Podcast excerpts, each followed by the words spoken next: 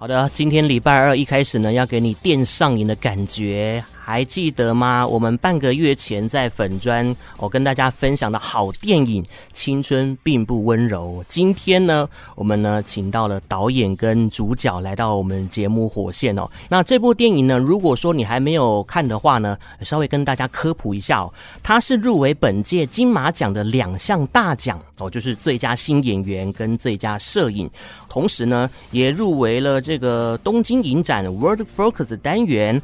还有提名本届的桃园电影节的台湾奖，可以说哦是我们金马奖的一个重点的项目之一。我们今天呢一开始邀请到的是我们这部片的导演苏逸轩导演。大家好，我是导演苏逸轩。好，在旁边呢是我们的女主角叶小飞，小飞午安。晚安，大家好，我是叶小飞。好，这个也是今年台北电影奖的最佳新人得主哦，有可能在今年的金马奖又得到这个最佳新演员的宝座。那一开始呢，看到这部电影的海报啊，你会发觉哦，深具艺术美感。这样子的一个电影作品呢，我们要来了解一下它的一个剧情脉络，因为同时导演也是做这部片的这个编剧的角色，对不对？对，我是自己写编剧，然后自己剪接，其实后面的自己导演自己剪接这样子。导演是留发的哦，擅长用影像说故事，这个完全看不出来是你的第一部电影长片呢。哦，对，但是它是我第一部电影长片，然后可能是因为留发的关系吧，就是有些观众看了以后说有一些欧洲的电影感觉，嗯嗯，对，我不知道是不是这个原因，可能也请大家就是如果大家喜欢的话，可以进电影院呃观赏一下，看看是不是有一些发式相送感，真的有国际观的感觉。很 international，谢谢，对不对？那故事大概在讲什么？以及呢，这个剧情架构？它其实是一个真实的学运故事的改编。然后我们的故事是发生在一九九四年，在一个美术系里面，大学美术系里面发生了一个罢课事件。他们为了争取创作自由，罢课三十四天。然后我就是以这样子的背景来呃做了一个，就是创作一个爱情故事。嗯、所以里面有两个女生跟一个男生的一个爱情故事。对，然后他们在抗争的过程中，可能呃彼此的爱情也跟着就是抗争，然后呃就是起起落落，然后彼此交交织交缠，然后也有一些就是革命激情的部分，或是情感比较就是优美的部分。嗯、然后我觉得是一个就是是一个蛮有趣，然后蛮多可以讨论的一个电影。就是也希望就是观众如果有兴趣的话，可以进电影院来看一下。真的蛮发人省思的。我第一次看这个预告片之后呢，就觉得说，哎，它不只是体制跟创作自由的拉扯，而是一场自我认同的革命。或许呢，听众朋友看完之后呢，会回到你过去的这个年少轻狂的时代，或者是读书的时候有一些比较荒唐的过去。对于自我认同、自我面对还有成长的课题，在这部片呢是展露无遗嘛。对，其实这部片虽然是外在其实是有一个抗争的体制，但是我觉得还是回到内在，就是每一个角色对于自己未来想要成为什么样子的人，或是他怎么样成为他自己的一个过程。嗯，所以那个反抗也不一定是一个，就是真的是一个体制或是社会，有时候是你对于自己内在的框架，或是你自己内在可能呃。嗯，就是比如说呃，家人啊，或者是社会啊，其实强压在你身上的东西，可能那个东西可能也是会禁锢你自己做自己的一个路途吧。嗯，嗯哼，这个一开始呢，导演就跟大家传递了这些精神层面跟思想哦。那很好奇啊，导演一开始为什么会有这样的发想呢？是什么灵感契机造就了这部优秀的作品诞生呢？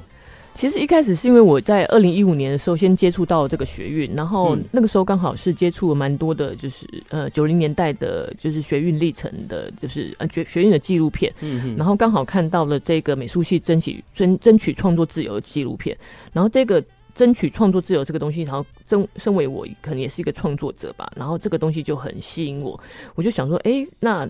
这个东西是跟个人感受其实是比较有关的，嗯嗯。但是九零年代可能蛮多其实是否政治的诉求，因为那个时候其实刚解严嘛，然后大家都期望一个新的时代。但是我觉得，呃，除了外在的那些呃抗争之外，我觉得个人自己的革命，或是个人他自己解放的呃自自我解放，其实也是非常重要的。嗯哼。所以我那时候就想要把它跟一个就是爱情故事联合在一起，这样子。是的。好，导演呢，在这部电影呢，大胆启用新人，事实也证明了，他选角色是非常精准，掌握到每位演员与生俱来的特质，还有潜在的一个演绎能量哦。就是我们今天的这个主角之一哦，小飞。嗨嗨，这个要不要跟听众朋友分享一下拍摄的过程？就是印象最深是哪个场景呢？呃，印象很深是在嗯广场上，其实就我们主视觉海报，它其实是一场吻戏。嗯，对，那那场吻戏，我觉得呃以观众来说看起来很唯美。那我以我当时在拍摄的时候，我是觉得，嗯，就是。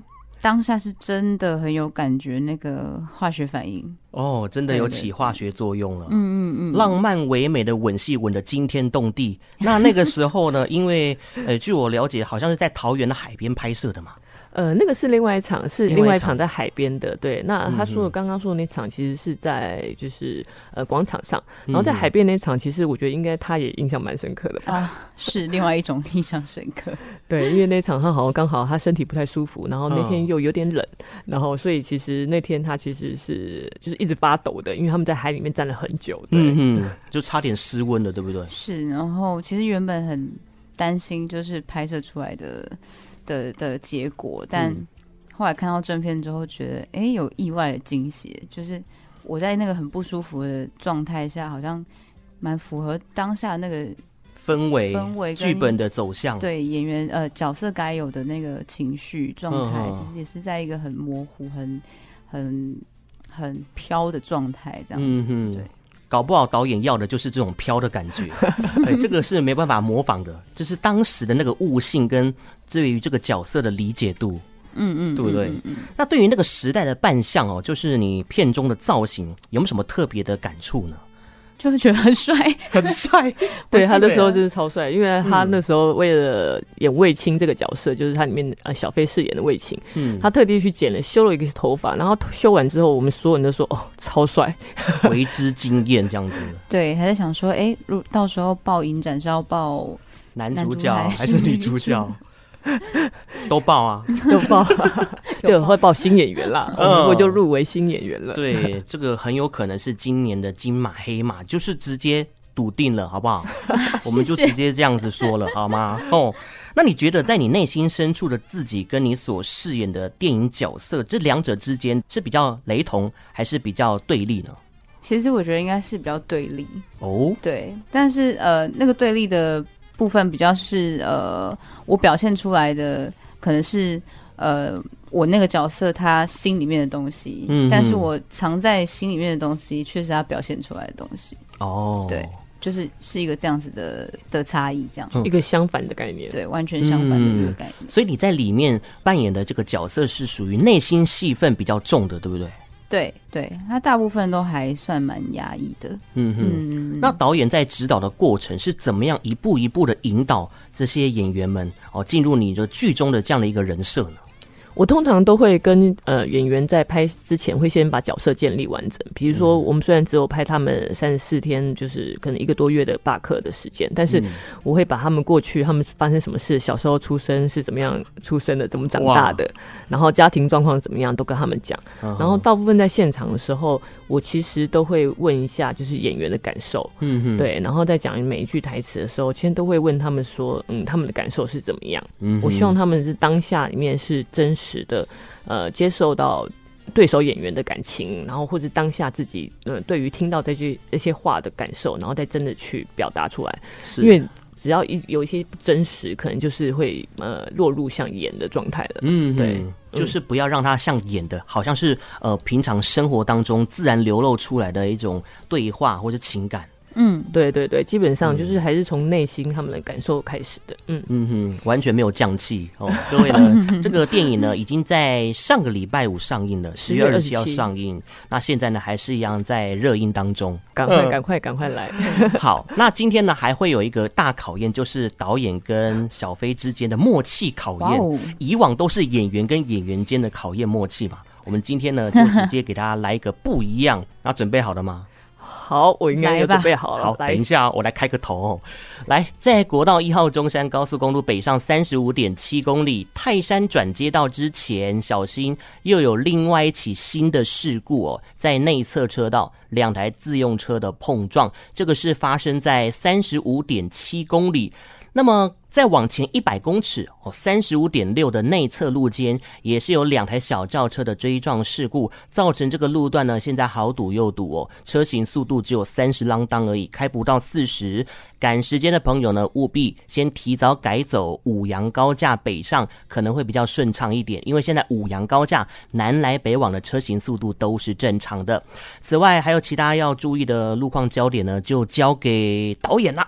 好，现在呃，我要留意的路况有国道二号的桃园环线，目前的双向车速都是顺畅的。台六十一南下三十八至四十三公里，也就是桃科到观音路段封闭内侧施工。别人的安全距离不是你的超车距离。行驶高速公路禁止任意变换车道。祝福大家行车平安。给过一百分，哇！而且小飞刚刚念这一段台词，好像在电影当中的那个对白感觉，真的吗？对啊，对啊，手到擒来，还是你用个卫青的 style 念一遍？对啊，哎，刚刚这个是卫青的 style 还是你自己的 style 呢？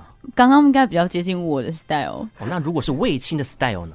别人的安全距离不是你的超车距离，行驶高速公路禁止任意变换车道。帅，很有态度。好的，那关于从剧本创作、筹拍一直到创投，然后最后哦，像现在开花结果嘛，这一路走来的心路历程，我们也非常的好奇，想听听导演的分享。哎，就是其实我觉得拍一部电影，可能多多少少还是会有一个，就是多少会有一些遗憾，但是我觉得，嗯、呃。呃，电影可能就是一门遗憾的艺术吧。嗯哼，从开拍到现在，你都会有很多想要坚持的东西，也有很多想要呃去拍到呃求到完美的东西。但是，也许在这过程中经历了很多，然后呃经历很多过程，然后再让演员进来，然后其实演员的有机变化，其实会让电影又变成另外一个样子。然后它可能是，我觉得电影也是一个非常有机的东西，所以我会觉得，然后到了后来成品。其实我觉得电影很像是一个会自己自己生长、会有生命力的一个东西，像是一个种子一样，也像一个小孩一样。哦，对。然后我现在觉得这个小孩有点啊、呃，他出生了。然后我在宣传期，我觉得我觉得我好像要带这个小孩来见见世面了。嗯，对。所以我现在有一种就是希望这个小孩子就是可以跟大家呃呃多多见面，然后让他呃跟很多人去呃。开启另外一个新的世界，因为作品以及一旦脱离了导导演，我觉得他已经自己可以说话了。那我就很期待每一个观众在呃两个小时的电影院里面，可以跟这个作品，然后做一个很深度的交流。嗯，对，一个人能够使自己成为自己，比什么都重要。这段话呢，是英国女性主义的作家说过的话哦，同时也是导演想要告诉大家的其中之一，对不对？对，因为我觉得就是他们在那个过程中，因为是九零年代嘛，九零年代的女生可能有些其实是比较呃压抑的，然后她是其实他们还有很多社会的框架在。